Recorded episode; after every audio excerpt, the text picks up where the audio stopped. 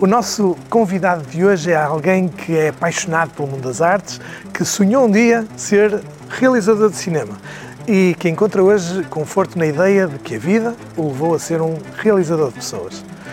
Impactou já imensas vidas e organizações nos múltiplos eh, projetos inovadores de detecção, capacitação e libertação de talento que encabeçou. É um palestrante provocador, é um facilitador da transformação eh, nas organizações e está sempre, sempre a pensar no futuro. Vamos no Mudamos Vidas Juntos de hoje falar com o Tiago Forjás. Tiago, uh, muito bem-vindo ao Mudamos Vida Juntos. Uh, obrigado, obrigado por teres aceito uh, este convite para estar connosco hoje. Hoje vamos falar de pessoas, vamos falar de talento. Tu, tu, Deixa ver se me sabe. Tu, tu, tu designas-te de várias formas diferentes, não é? Como realizador de pessoas, como libertador de talento. Eu diria que és quase um artesão de pessoas também, ou não? Isso é uma, é uma arte que, que se trabalha e se adquire ao longo dos anos. Acho, é, é para concordar, acho que sim, acho que acho que os anos e a experiência dão-te histórias para contar e, e ajudam-te a perceber o que é que funciona, o que é que não funciona. Mas, sobretudo, gosto dessa ideia de, de artesania, não é? Porque, no fundo, é um bocadinho como mexer com a mão, não é? É, é tocar as pessoas, acho que é o mais interessante. É engraçado, sabes que esta semana uh, recebi uma mensagem de uma pessoa que, com quem não falo para há oito anos, era, era amiga, uma amiga minha, fiz um processo de career discovery com ela e de repente ela deixou-me um voice a agradecer-me uma coisa que ela realizou que eu tinha-lhe dito há oito anos e eu nem sequer sei o que é que lhe disse, honestamente. Mas sei, sei que agir, é tu percebes que o tempo faz muito pela, pelo impacto que as coisas têm nas pessoas. Como é que, como é que tu começaste a sentir hum, tinhas, não, não, lhe vou dizer o dom, porque às vezes pode parecer um bocado presunçoso, mas uh, que, pá, que tinhas esta vontade de trabalhar aquilo que é o potencial humano e o desenvolvimento humano e, a detecção de, de, competências nas pessoas também. Uh, quando é que começou a surgir isso na tua, na tua vida? Não, não... Eu não sei se houve assim um momento, não há tipo assim um momento de eureka. Acho que há várias coisas da minha vida que foram uh, quase como um rio, não é? Foram fazendo o seu próprio percurso até o momento em que se encontraram. Portanto, eu, eu despertei para esse mundo do talento no dia em que entrei para a indústria. Não é? Portanto, isto foi em 1999, saí da banca e fui entrei na indústria do recrutamento. Uh, e achava que não sabia nada sobre isto e, e, de facto ainda hoje não sei muito, mas, mas consegui perceber porque é que aquilo me fazia tanto sentido. O meu pai foi sempre uma pessoa extremamente generosa, que andava sempre a ajudar toda a gente e eu tinha imenso orgulho nisso, era pequenito e achava muito giro o efeito que ele tinha sobre as pessoas. Lembro-me que um dia com 15 anos fomos passar umas feiras a Benidorm e meu pai, meu pai era muito forreta, é normal, as pessoas quando têm dinheiro depois ficam muito forretas. Graças a Deus eu sou o contrário, tenho dinheiro nenhum, portanto sou muito generoso. Eu também era generoso, mas não, não, o dinheiro era para ser poupado. E, e então fomos fazer um passadiço assim de fim de dia naquelas praias de Benidorm e havia um piano bar, que era o que a minha mãe achava mais, mais giro e naquele dia a minha mãe disse: Ah, oh, Rui, hoje, hoje temos que ir ali beber qualquer coisa ali ao piano bar. E era um piano bar de janelas abertas, tinha assim uma, uma bancada, é? uma varanda aberta, e havia essa música a tocar, mas havia uma fila enorme. E o meu pai começou logo a resingar que a fila, com uma fila deste tamanho e tal. E a verdade é que pusemos na fila, a música parou, eu não me percebi porquê, pensei, pronto, vai mudar, uhum. mudou o músico. E de repente veio, veio o pianista, vestido num smoking branco, uh, direto ao meu pai, uh, e abraçou-o. E o meu pai ficou um bocado desconcertado. Tipo, então, uh, e ele, ele disse assim: O senhor Rui não se lembra de mim? Pois não. E o meu pai disse: Pá, peço desculpa, não me lembro. E então quem era? Era um rapaz com 15 anos que o meu pai trouxe de Moçambique, um moçambicano, estava à beira da estrada, que o meu pai pôs na bagageira do carro para atravessar a fronteira, levou para a África do Sul uh, e pô-lo no hotel do meu pai a tocar guitarra, o miúdo. Ele era um músico, não é? Portanto, imagina, passados, sei lá, 20, 30 anos, este, este miúdo lembrava-se, que já não era miúdo, não é? é incrível. Lembrava-se desse pequeno gesto. Portanto, eu acho que estas pequenas coisas se foram uh, tocando, não é? Quer dizer, o, o, meu gosto pelas artes, a criatividade, a capacidade de influenciar os outros, eu sempre fui um bocadinho palhacinho, não é? Os meus pais jogavam cartas até às duas da manhã e as minhas melhores amigas iam para lá já vestidas de pijama, porque aquilo acabava sempre em altas horas, e não havia nada para fazer, portanto eu fazia teatrinhos para elas se rirem. Portanto, eu sempre, quer dizer, estas pequenas coisas, quando juntas as peças, depois é natural que eu gosto de palco, é natural que eu acho que gosto de preparar o palco para os outros, estou permanentemente fascinado com ver o ângulo da luz, é? temos aqui o realizador de cinema que está mais preocupado aqui connosco. E, pá, portanto, eu acho que isto foi confluindo e às tantas também uma pitada talvez de frustração, eh, não só por ver o meu pai nunca ter aplicado totalmente o talento dele, porque o meu pai era muito eclético, portanto, escreveu músicas de fados, foi empreendedor, eh, criou a marca Pitel, que hoje as ah, pessoas veem nas latas das é. conservas, sim. O meu pai era um criativo inveterado, desenhava bem, escreveu peças de teatro, eh, mas nunca viveu disso. Portanto, foi, com seis filhos foi sempre mais importante arranjar dinheiro e fazer dinheiro do que propriamente ter o prazer de fazer dinheiro através do talento dele. Portanto, isso frustrava-me um bocadinho, viu um bocado deprimido no final de vida. E depois acho que há uma parte também de, de frustração minha, não é? De, esta não era a vida que era suposto ter tido. Eu, eu, se eu tivesse tido o suporte uh, e se tivesse sido diferente, é uma, parece uma desculpa que nós contamos a nós próprios eu acho que eu teria sido mesmo um grande criativo, um grande maluco, realizava filmes e, portanto, eu, eu, o meu mundo não é o mundo das empresas, eu vim aqui calhar por acaso.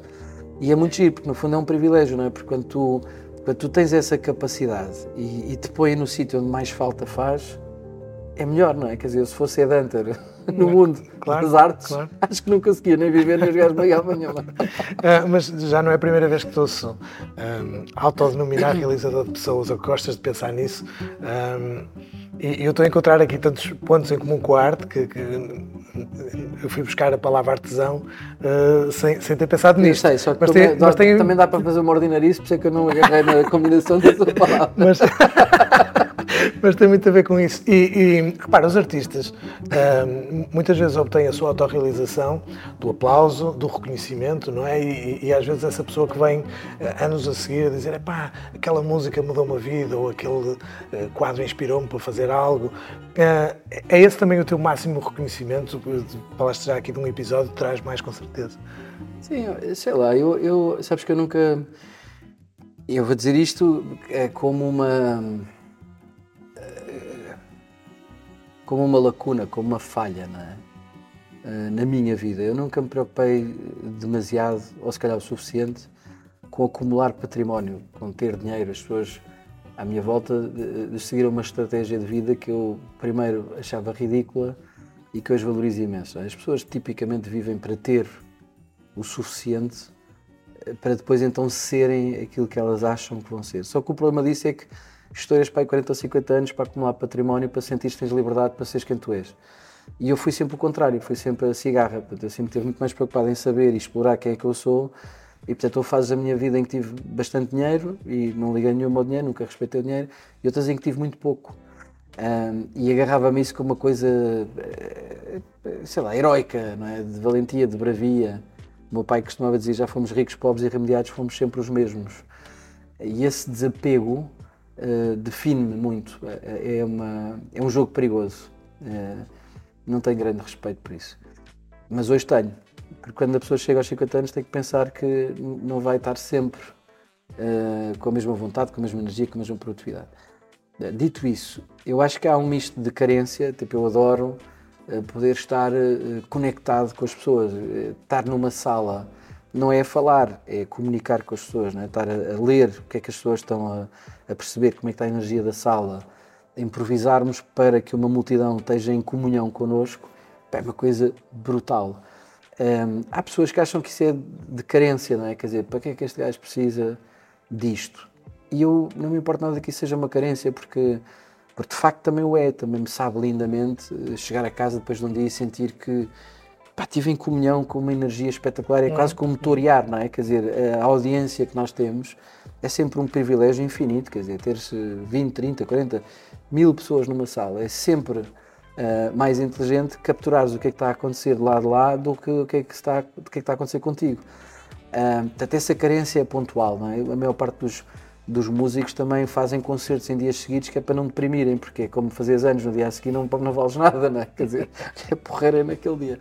Mas, dito isto, acho que há um pendor muito mais interessante, muito mais depurado, que é essa sensação que vem oito anos depois, dez anos depois, alguém dizer-te tocaste a minha vida, não é? Isso sim, isso.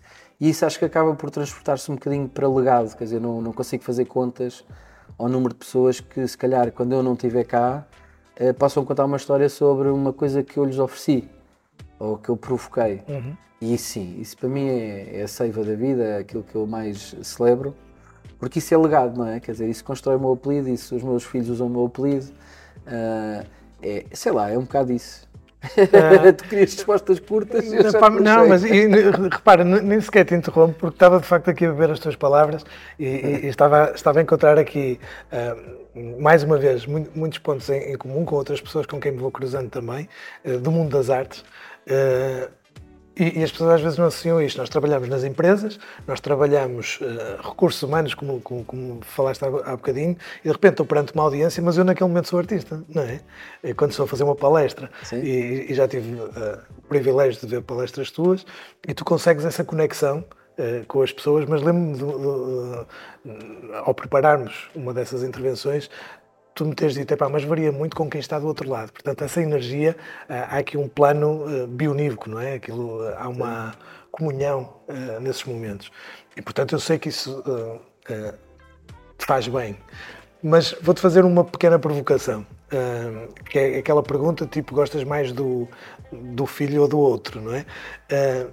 Porque são trabalhos completamente diferentes. Quando fazes uma mentoria, por exemplo, quando fazes um coaching, quando, quando fazes um career discovery com alguém que é muito tailor-made, é muito específico e profundo, isso dá-te. Qual é que te dá mais gozo? Aquele, assim, aquele, eh, é isso ou está, está perante uma audiência uh, e impactar mais pessoas, ir para a grande escala? Claro que são diferentes, não é? Não há uma resposta certa ou errada, mas se eu tivesse de escolher, acho, acho que preferia estar no palco todos os dias do que estar em mentoria. Uh, para já porque hum, é um compromisso muito mais fugaz, não é? Uh, é, é, é, mais intrigante para mim porque eu não faço ideia do que é que surtiu efeito, portanto acaba por tornar-te um bocado mais humilde e não é um compromisso de longa duração. Eu não sou muito bom na continuidade. Eu quando faço mentoria gosto que haja um plano, duas, três sessões, está bom, porque eu sou, eu, eu, sou intenso, sou profundo, sou provocador, mas não sou a pessoa para te dar a mão durante 10 anos. Eu vou-me cansar, vou-te abandonar. Uhum. E, uhum. e, portanto, eu tenho essa consciência. É, é daí, desculpa lá, é, é, daí também que, é, ou é mais um reflexo de, de, disto ser empreendedor em série. Também é por isso que tens vários projetos ao longo da vida que vais alimentando, dando, dando, muito calor. Sim. Será, será por aí? É, sim, também porque, porque perdes interesse, não é? Eu, eu, eu, sou, eu sou do descobrir o novo, eu, eu vivo no futuro. Portanto, estou ser muito mais interessado no conceito do potencial do que na repetição ou na performance. É uma grande lacuna, não é? Eu vejo isso como uma limitação. Aqui há tempos pediram-nos para desenhar um programa de liderança para empreendedores e tivemos de fazer algum research e percebemos que é, é mesmo uma fração muito ínfima de pessoas que começam uma empresa e que chegam a ser CEOs dessa empresa quando ela é um unicórnio, porque passam pelo menos por quatro estadios essas pessoas verdadeiramente reinventam-se. Uhum. Eu repito-me, eu okay. faço novo várias vezes, em vários sítios, acho muito divertido, mas é essa primeira fase conceptual. Depois aborrece-me tremendamente a eficiência, o contar o dinheiro, epá, eu não tenho pachorra, tipo, e é uma lacuna. Uh, portanto, é isso. Mas eh, só para ir um bocadinho ali ao tema da realização, o realizar, para mim, é um jogo de palavras, porque como eu sou imigra, não é? nasci na África do Sul, penso em inglês, falo inglês, o realize em inglês significa uh, a revelação. Uh, ah, tomei consciência. E o realizar cá tem uma conotação completamente diferente, não é? é e acho até mais engraçado pensar no tornar real. Uhum, Portanto, uhum. pegares uma coisa que é potencial e torná-la real, eu acho que esse processo de transformação é que é espetacular. É como no talento, não é? O, o, o talento é uma moeda, tem duas faces. Virares a face é que é fixe. Tipo, teres consciência de que aquele valor vai transformar-se em algo uh, que vale dinheiro, isso é espetacular. Uhum, Portanto, uhum. ver as pessoas pegarem uma coisa que elas acham que não vale nada e de repente poderem viver disso, não é? é espetacular. Eu agora, só para estragar aqui o programa, vou contar uma história que acho maravilhosa. uma vez no Brasil, uh, eu estava a testar a aplicação, o Mighty, acho que tu conheceste, era um joguinho de avatares. Sim, sim. e, e, pedi para fazer uma palestra em contrapartida, portanto eu oferecia a palestra, mas em contrapartida eles davam uma oportunidade para falar com 30 jovens uh, no Brasil uh, sobre o tema do talento. E eles experimentavam a aplicação e depois tínhamos que falar um bocado sobre aquilo. É? E a introdução era essa dicotomia. Vocês acham que toda a gente tem talento? E nunca me vou esquecer que houve um, houve um rapaz que me disse: É, Tiago, você sabe uma coisa? O talento, e, e, claro, todo mundo tem, né? O talento ele é como o olho do cu, cara. Todo mundo tem. O problema é achar e viver disso. eu achei aquilo de uma frescura, não, de espetacular. Porque o, que é que, o que é que interessa? Eu posso ter um talento, mas se eu não vivo dele, se, se eu não o nutro, se eu. Pá, não interessa, não é? Quer dizer, é, é um desperdício. E quando nós pomos uma coisa que não tem aparentemente nenhum valor uh, realmente a alimentar-nos, uhum. não só no sentido figurado, mas também monetariamente, acho muito giro. Sabes que vou, vou, vou aproveitar essa deixa para te fazer também uma, uma provocação semântica. Uh, porque eu sei que tu gostas muito da palavra e, e da, da, palavra no, uh, no, sentido mais lato da coisa e, e, é das coisas que eu aprecio porque tu vais à, à profundidade do que é que as palavras querem dizer e, e tu vens de, de, um setor que está permanentemente a falar de recrutamento e uh, retenção de talento, não é? E, e, nós temos pensado muito isso dentro, até dentro da, da, nossa organização, porque de facto reter é uma palavra com, com peso de prisão, não é? enquanto por exemplo, manutenção de talento, manter o talento dentro de portas, mas acima de tudo, com esse conceito de nutrição que estavas a falar agora, não é? De nutrir talento, de fazê-lo fazê crescer. Isto faz sentido para ti ou não? A palavra retenção não me faz sentido nenhum. Uh, acho que ela nunca devia ter sido usada, nem, nem, a ideia dos recursos humanos, não é? Só para começar aí. Uhum. Porque acho que só ter a perspectiva de que um humano é um recurso é, é maquina. É, certo manicaísta, não é? É uma hum. coisa, pá, faz lembrar a laranja mecânica, só está tudo mal, não é? Uh, a retenção com essa conotação de prisão é, é, um absurdo, porque significa que o trabalho é uma contrariedade e que ter as pessoas lá é porque elas vivem contrariadas e é preciso bloqueá-las. Eu acho o contrário, acho que as pessoas gostam, as pessoas só querem duas coisas na vida, na minha perspectiva. Depois de tudo o que precisam, só querem duas coisas, que é amar e aprender. E portanto as pessoas ficam nos sítios onde aprendem. E o que mais, o que mais conta nem, te, nem é tanto o que é que aprende, é com quem e como é que aprende. E, portanto, as empresas que são capazes de criar ambientes e experiências de aprendizagem boas, nem sempre são prazerosas, mas boas, eh, elas ficam com as pessoas durante o tempo que elas quiserem, porque o custo da oportunidade de sair de uma organização, o risco implícito de mudar, é enorme. Ninguém claro. muda porque quer. As uhum. pessoas mudam porque já não aguentam o ambiente em questão. Portanto, eu acho que faz mais sentido. A palavra desenvolvimento vem de desenvolupar. Aprendi com uma amiga minha e acho que as pessoas são como envelopes e quando nós as abrimos, não é? Aquilo é espetacular. Portanto, eu acho que para nós guardarmos as pessoas perto de nós temos que ir abrindo, explorá-las. É? Há outra história que eu acho que também contei, a certa altura, acho que esta conversa já tivemos. Um, foi uma coisa que aprendi com o engenheiro Belmiro Vezes. Um dia foi-me foi pedido para abrir uma, uma conferência na EGP, ainda havia EGP na Rua Salazar, e o, e o engenheiro Belmiro abria a audiência para eu falar sobre a, a, gestão de talento. E ele, com aquele ar muito, muito gozão, vinha com um livro debaixo do braço e abriu dizendo: Bom, eu hoje venho aqui apresentar o Dr. Tiago Jás ele vai falar sobre gestão de talento, estou muito interessado, até porque eu estou aqui a ler este livro e tirou assim do livro do Rob Goffey, um livro chamado Clever, e este livro o que diz é que o talento não se gera, explora-se. E as pessoas na audiência começaram a rir, portanto aquilo foi instantâneo, não é? Porque era parte a gozar comigo, parte, é pá, este gajo acabou. Mas parte era, coitadas das senhoras de, das caixas de supermercado são exploradas, pois, nesse pior pois, sentido. Pois. E foi muito profundo aquilo que ele disse, porque na verdade eu concordo em absoluto. Nós nunca conhecemos o talento do outro, portanto a ideia é muito mais de ir explorando no sentido, do que propriamente da exploração no do explorador, económica da pessoa. Uh, quase da, da, selva, não é? O explorador. Uh, é, é, um conceito que eu também não conhecia, mas, mas faz todo sentido. É. Uh, depois vinguei-me um dia, depois dei-lhe resposta foi? sobre Qual foi a resposta? Mas a brincar, não, a brincar. não, disse-lhe que, que era possível fazer as duas coisas, não é? Que era gerir no sentido em que pá, nós nós precisamos nem de abusar do talento das pessoas, nem de o ter ocioso. E portanto que é, é da responsabilidade de um líder ter consciência de quão investida que a pessoa está e se está a ser bom para ele ou não. Isto independentemente de estarmos numa curva de descoberta pode ser permanente, não é? Mas ele, ele já, já, já, já, era bastante mais velhote, riu-se, percebeu uh, e não reagiu, senão estava feito. Mas de, de, de, de, explorar o talento até o libertar, e vamos falar desse, desse teu conceito de libertação de, talento, um, qual, qual é o caminho, qual é o passo que se dá para conseguir libertar esse talento como tu preconizas e, e, como estás hoje a ajudar as organizações a fazer com as suas pessoas? Eu acho que, quer dizer, para, para se perceber um bocado daquilo que, que eu tenho visto e aprendido, acho que é preciso falar-te um bocadinho o que é, que é o meu conceito de libertação. É? Uhum. Uh, no verão, numa circunstância bastante adversa, pá, senti que precisava de me reinventar a mim e também aquilo que estava a acontecer no mundo, para mim já não fazia muito sentido, não é? Portanto, uma das coisas que eu realizei é que as pessoas já não querem ouvir falar da felicidade, quer dizer, já há muito cinismo, as empresas e os líderes acho que abusaram muito, sinto-me parcialmente responsável, porque a Jason, quando foi criada, a lógica era exatamente que as pessoas não vêm a uma entrevista para mudar de emprego, as pessoas vêm porque elas querem saber qual é o seu talento. O recrutamento é extremamente ineficiente. Nós entrevistamos 20, 25 pessoas, apresentamos 5, só colocamos uma.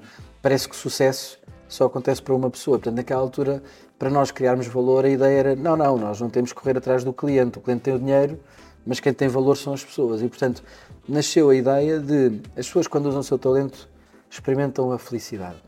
E, portanto, o, o claim passou a ser pessoas felizes fazem mais e melhor durante mais tempo. Fomos nós que inventamos esse conceito. Hoje é, hoje é banal, toda a gente o usa, às vezes até anonimamente. Portanto, eu sinto-me responsável.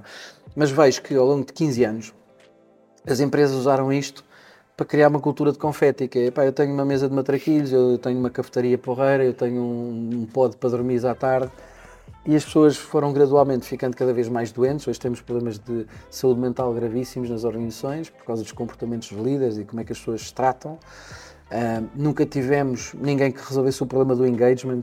Toda a gente abre as conferências a falar dos 83% de pessoas que vão para o trabalho descomprometidas, não é uhum. desengajadas, porque isso não existe. Uh, é, um, é, é, que elas não estão comprometidas. Um compromisso exige que duas, duas entidades façam uma promessa mútua. Portanto, elas não estão ali para ficar, não é?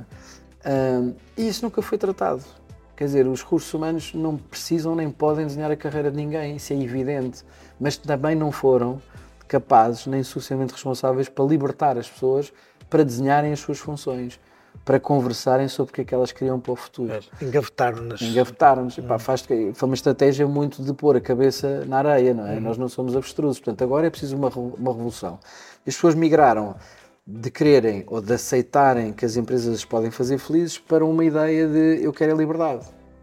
E isto foi muito fruto do Covid, portanto foi providencial nesse sentido. Portanto, libertação não é igual a liberdade. Libertação vem de uma memória que tenho uh, sensorial de aprender a andar de bicicleta. E não tenho memória do meu pai me ensinar, aparentemente até foi a segunda vez que a primeira vez roubaram uma bicicleta, comprou uma bicicleta que foi roubada no próprio dia e no dia a seguir ou passados uns tempos tentou-me ensinar. E eu não me lembro desse instante, mas lembro-me da sensação daquele momento em que eu percebi que ele já não estava a agarrar a bicicleta. Essa sensação de tu dizer assim, sou eu que estou a fazer isso, eu sou capaz. Epá, é, é brutal, ainda hoje me arrepia, não é? É uma coisa que não não se apaga da nossa memória. Eu acho que as pessoas deviam trabalhar com essa sensação. E nós, enquanto líderes, devíamos eh, libertar-nos de tudo o que não queremos fazer e aproveitar a inteligência artificial para fazer o que não gostamos e de estar permanentemente a pôr em causa o que é que precisamos de aprender, porque nós vamos ficar obsoletos muito rapidamente. Aquilo que nós sabemos serve para os próximos dois anos da nossa carreira e, portanto, para nós continuarmos viçosos na nossa vida, curiosos, a aprendizagem é fundamental. E portanto, para mim, uh, o que me faz a mim sentido é libertar as pessoas através daquilo que funciona também nas nossas famílias, que é sermos extremamente curiosos sobre como é que o outro funciona. É termos a capacidade de elogiar antes de sequer ousarmos tentar desenvolver alguém. E nós fazemos o contrário. Nós primeiro dizemos às pessoas o que é que elas fazem mal e depois, naturalmente, as pessoas ressentem-se, não é? E portanto não querem saber do elogio. Ou então fazemos sanduíches, quer dizer, eu digo-te uma coisa boa para depois te mandar uma mocada. Opá, depois não funciona, não é? Quer dizer, parece que sempre um gajo, parece que é uma entrada para depois levares com um prato principal que sabe sempre mal. Ah, e eu acho que quando nós acabarmos com o tabu e quando falarmos livremente, e, e isto é muito cultural, porque de França para Sul, uh, a nossa cultura não é, não é a cultura do elogio, não é a cultura da frontalidade, não somos tão uh, abertos. Um, eu acho que isso vai mudar, porque quando nós falarmos livremente, quando nós fizermos um elogio e não houver nenhuma interpretação de uma segunda intenção, vai ser muito mais fácil, as pessoas vão poder fazer isso. E, é, e é, o que é ridículo nisto é que é só preciso combinar, não é preciso nenhum sistema, não é preciso nenhum software, não é preciso um livro novo sobre isto. Portanto, acho que é isso, é observar, é elogiar, é pedir permissão para desenvolver, é no próprio desenvolvimento perceber que a relação emocional é uma espécie de um turbo na aprendizagem. É? Nós, lá, todos nós quando falamos de mentoria, uh, é engraçado, as pessoas acham que sabem alguma coisa sobre mentoria. Eu não estou não estou a ser irónico, eu também não sabia. Foi preciso ler o livro do Robert Greene, chama-se Mastery, para perceber o que é que isto é. As pessoas que são boas mentoras, a primeira condição que têm é que tiveram grandes mentores. Uhum. E quando perguntamos às pessoas, mas quem é que foi o teu grande mentor? Muitas vezes é o pai, a mãe, a avó. E a pergunta do milhão é dizer assim: o que é que a tua avó fazia por ti que te fazia sentir tão especial? E quando as pessoas chegam aí, percebem coisas espetaculares, que é Olha, a minha avó sabia pelo entrar da porta Como é que, eu estava? que eu não estava bem. E acordava mais cedo e vinha, fazia-me o leite e eu conseguia perceber que era só essa alteração de comportamento. E ela nunca me julgava, às vezes até nem me dizia para eu fazer nada. Mas ela estava permanentemente vigilante. Só o estares atento a alguém tem um poder espetacular. Portanto, nós, não há uma receita para, para fazer mentoria, mas as pessoas acham que ser mentor é dar conselhos, é dizer coisas, é ter opiniões e é porreiro porque não, não é só ser coach. Os coaches só fazem perguntas, os mentores já podem usar pontos de exclamação. Uhum. Mas não é isso. E essa emoção é um catalisador brutal, não é? De... Fez-me lembrar uma cena de um, de um, filme em que alguém se senta à beira de um, de um amigo e diz: pá, tenho um problema, preciso mesmo da tua ajuda, preciso do teu conselho, não sei o quê. E, e, começa a debitar, não é? E, e, à medida que vai debitando, vai pensando sobre o problema e vai dando respostas e possibilidades e não sei o quê. O outro só está calado a ouvir, não é? E ele chega ao fim e diz: pá, bestial, meu, ajudaste-me e vai-se embora, não é? Com o problema resolvido. Porque às vezes o mentor só tem que claro. estar lá assinar com a cabeça e dizer, pá, fala, Exato. não é? Uh, ou seja, há vários papéis que o mentor pode ser o ouvinte, pode ser o conselheiro, pode ser o orientador. São ou, infinitas é? Eh, formas. Eu acho que a chave está em tu perceberes que o outro realmente te aprecia e está absolutamente presente, seja no, no que for que precisa de acontecer. Uhum. E nesse, nesse caminho também de, de descoberta, eu, eu, eu, tenho um bocado de dificuldade em perceber como é que as nossas eh, organizações, nomeadamente as, as empresariais, um, estão de facto muito formatadas, não é? Uh, funcionalmente, uh, vão aceitar essa proposta de, pá, vamos lá descobrir como é que esta pessoa pode desenvolver aqui uh, uma função diferente. Como é, que, como é que tu tens recebido, ou como é que as empresas Olha, têm recebido essa proposta? Eu vou-te dizer honestamente, as empresas não existem. Ok. E esse é o primeiro grande desafio, é nós não pensarmos mais em termos de empresas, porque uma empresa é uma, é uma virtualidade, ela está cheia de líderes. Uns têm a coragem para experimentar isto e de aceitar, portanto é uma, é uma as reações são absolutamente humanas e pessoais.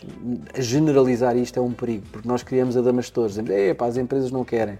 As empresas não existem, quer dizer, há pessoa, sei lá, um líder que chega a uma equipa nova, uh, com a vontade de conhecer não só as pessoas que vai liderar, mas a forma como eles trabalham, lhes oferece a possibilidade de eles redesenharem o trabalho de forma a que ele seja mais interessante para elas, hum. um grande líder. Mas eu não preciso que uma organização toda marche por decreto e que todos façam. Esse é, uma, esse é um grande. É uma, é uma grande desculpa para a transição. As pessoas acham que tu sais da gruta para te montares no fogo de a Marte. Isso não existe. Uhum. Quer dizer, a transformação é sempre gradual. Sempre houve pioneiros, sempre houve early adopters, sempre houve pessoas com mais audácia. Portanto, eu não tenho nenhuma resposta sobre as empresas. Tenho é sobre os líderes. E eu gosto de trabalhar com pessoas audazes, criativas, provocadoras, arriscadas. até porque há, há, um bocadinho esta sensação de que as pessoas têm gostado de tudo. E, mas a verdade é que as coisas que nos ensinam não são todas prazerosas. E as empresas não têm tempo. Portanto, eu muitas vezes digo assim: opá, eu sou sempre um gajo muito porreiro, mas depende de quanto tempo é que tens. Se tiveres muito pouco, eu vou ser bruto. Não é? Tipo, a gente vê aqueles episódios do Gordon Ramsay. Se os restaurantes fossem dele, eu provavelmente geria-os de outra maneira. Como não há tempo, tem que ser tudo à porrada. E este é o problema, é que as empresas estão sempre a cortar os orçamentos, querem sempre transformações rápidas, quase instantâneas, uhum. têm muito pouca tolerância, muito pouca paciência, muito pouca humildade para perceber que uma transformação é um movimento lento, é um movimento coletivo e que pode ser feito de duas maneiras, ou é feito com amor, ou então é feito à porrada. Mas os resultados são diferentes, é que a porrada cria um trauma e o amor cria uma inspiração. Claro, e nós, cria-te a motivação intrínseca, não é? Porque tu não consegues estabelecer mudança hum, com, com, com, fatores exógenos que te dizem, pá, vais ter que ir por aí. Não, se eu não acredito, não é? Se, se não estou motivado. Consegues, acha que ficas traumatizado. O, Ou ficas um líder a longo tóxico. prazo, pois, Exato. Não, não, não funciona. É. Um, gostava também que, que, que, nos abordasse aqui um, um, um, conceito que achei muito interessante. Nos tempos que vivemos, e já falamos aqui da aprendizagem contínua, já falamos aqui da, da adaptabilidade das funções, mas deste conceito de, de carreiras fronteira, que, que, tens falado e que eu acho que é extremamente interessante, que acho que as pessoas têm que ouvir falar sobre isso também. Eu também acho que foi um bocado ovo de Colombo, porque Pá, nós, nós estamos, eu vivo no futuro, não é? E às vezes demasiado no futuro. Um, mas a verdade é que as pessoas têm muito medo do futuro. Por um lado, isso é um problema, porque o futuro é sempre o sítio que nos rouba a esperança, é sempre o momento em que dizemos que afinal as nossas expectativas não foram correspondidas. As pessoas hoje confundem futuro com tecnologia, mas uhum. sempre o futuro, mesmo quando não havia tecnologia. Portanto, há uma confusão muito grande. Achamos todos que para o futuro temos que pôr uns óculos e andar no metaverso ou na dark web. Uh, e portanto, temos imensas desculpas para não preparar o futuro hoje. E, e, a verdade é que se nós não investirmos algum tempo hoje para desenhar o nosso futuro, ele vai ser desenhado por outra pessoa e vai nos ser imposto. E portanto, essa interseção entre presente e futuro, se pensarmos em duas circunferências, eu chamo isso a fronteira. Uh, e é nessa fronteira que nós realmente temos que ser muito empreendedores, ser muito capazes de ir construindo pelo menos algumas, algumas opções que nos levam a destinos diferentes e que é uma alavanca, não é? E nesse, nesse espaço, eu acho que as pessoas estão super interessadas. Porque ele está já aqui, não é um sítio tão longínquo como lá ao fundo. E não é. Se eu falar em fronteira, ninguém confunde com tecnologia. Uhum. Portanto, foi um artifício que nós arranjámos, conceptual, para pôr as pessoas a pensar num limite temporal que é controlável, que, sobre o qual eles conseguem ter algum tipo de capacidade de antecipação e preparação. E portanto, na fronteira, o que nós estamos a tentar fazer é tentar mostrar às pessoas que há carreiras eh, fluorescentes, sustentabilidade, cyber, AI, data, estas são evidentes, mas o luxo, por exemplo, em Portugal é uma oportunidade enorme e noutros países, portanto, é muito contextual. Uh, o service design, há tanta. Há, e muitas destas carreiras que ainda nem sequer estão formadas emergem como competências. Uhum. A saúde mental hoje é uma necessidade das organizações, mas não temos muitas empresas com departamentos, nem temos pessoas que se dediquem só a essas carreiras. Mas em função da dimensão do problema, da dimensão do mercado e da empresa, é muito provável que isto passe a ser uma carreira. Não estou a dizer que é uma muito grande, mas pode ser que ela emerja. E, portanto, há competências a transformar-se em carreiras e há carreiras que bombam e as pessoas quando me perguntam, ah, então como é que está o mercado? Não, eles não estão a perguntar como é que está a taxa de desemprego, eles estão-me a perguntar onde é que está a oportunidade. Uhum, uhum. E portanto, nós vemos pessoas que antes eram auditores, estavam na KPMG, faziam auditoria, migrar para o espaço de uma nova causa, que é a sustentabilidade, e eles não fazem auditoria, eles fazem análise de impacto.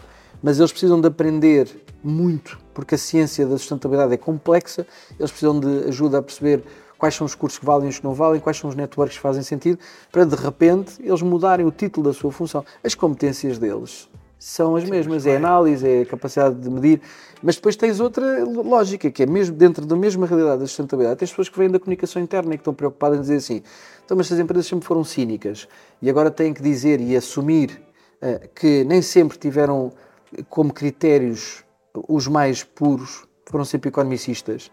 Epá, e agora como é que elas vão nos dizer? E portanto estão preocupadas em ativar, uns querem medir, outros querem ativar, mas é dentro daquilo que nós chamamos um uhum. domínio, que é uma nova carreira. E as pessoas precisam transitar, porque o mundo pede, há, há missões que estão a ser construídas. Que é, e é uma nova carreira, mas que não é um novo título, ou seja, é mesmo funcionalmente uh, transformador. Também é um novo título, porque eles mudam Também de função, é, chegam ao LinkedIn, têm que te atualizar e não se chama auditor. Claro. Uh, Mas é mais que isso. Eu acho é que é a mesma carreira, porque carreira é um trilho, vem do latim, não é? É é mesmo caminho. Portanto, Não consegues fugir disso. Tu pois só não? tens uma, não consigo, não consigo, não consigo. Pode haver outros trilhos, mas a partir do momento em que tu escolhes o outro, a, a tua escolha é que é a tua carreira. verdade, a combinação das tuas escolhas, para mim, é a tua carreira. Agora, tens muitos caminhos, opa, então não tens. Claro. Portanto, sim, tens muitas carreiras e depois tens a tua, e a tua é que importa. Ah, Qual olha, é que estamos, estamos ah, quase a chegar aqui ao, ao- ao- ao nosso tempo ah, de, de final, porque infeliz- infelizmente não podemos ficar aqui a tarde toda. Ah, mas ah, tenho mais uma provocação semântica. bem? Já que és um homem de futuro. És um homem de futuro, vives num, num- num futuro permanente, mental. Quando falamos de, de pessoas, de, de pessoas ligadas às organizações, eh, historicamente eh, fomos mudando eh, a semântica de como chamávamos essas pessoas, é? Empregados, trabalhadores, colaboradores. Hoje falamos de talento, é? E atraímos talento em vez de contratar funcionários. e qual vai ser a, a nova tendência?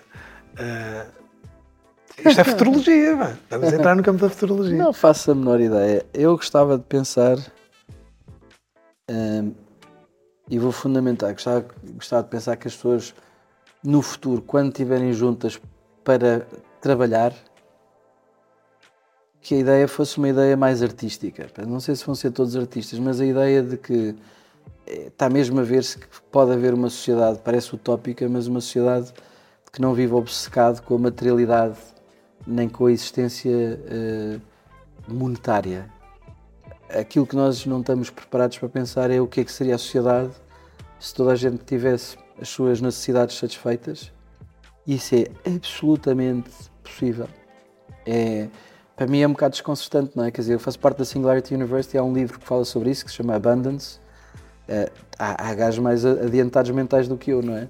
Portanto, o Ray Kurzweil fala sobre isso, Peter Diamandis mostra através da ciência que o planeta é infinito. É absolutamente infinito. Nós é que fomos sempre muito preguiçosos ahm, e, portanto, a primeira resposta serve, porque desde ter dinheiro está tudo bem. Portanto, os economistas como eu rebentaram esta brincadeira toda. Mas eu acredito que vai haver um momento em que a tecnologia faz com que as, as sociedades vivam do ócio e nós temos que preparar as pessoas para viverem do ócio. E as pessoas eh, têm a sua identidade tão construída e alicerçada e a sua autoestima em cima daquilo que ganharam, daquilo que fabricaram, que quando nós não precisarmos de investir tanto tempo, quase nenhum, a fabricar coisas, eu acho que as pessoas quando se juntarem para trabalhar vai ser muito mais parecido com serem artistas juntos.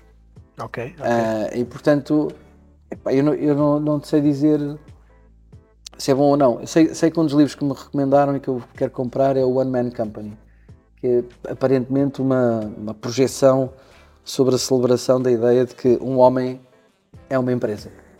E, e eu ouço falar alguns, alguns oradores, o Steve Cadigan diz que as pessoas vão ter vários empregos e não é porque não conseguem pagar a renda, é porque, é porque dá mais prazer, faz mais sentido.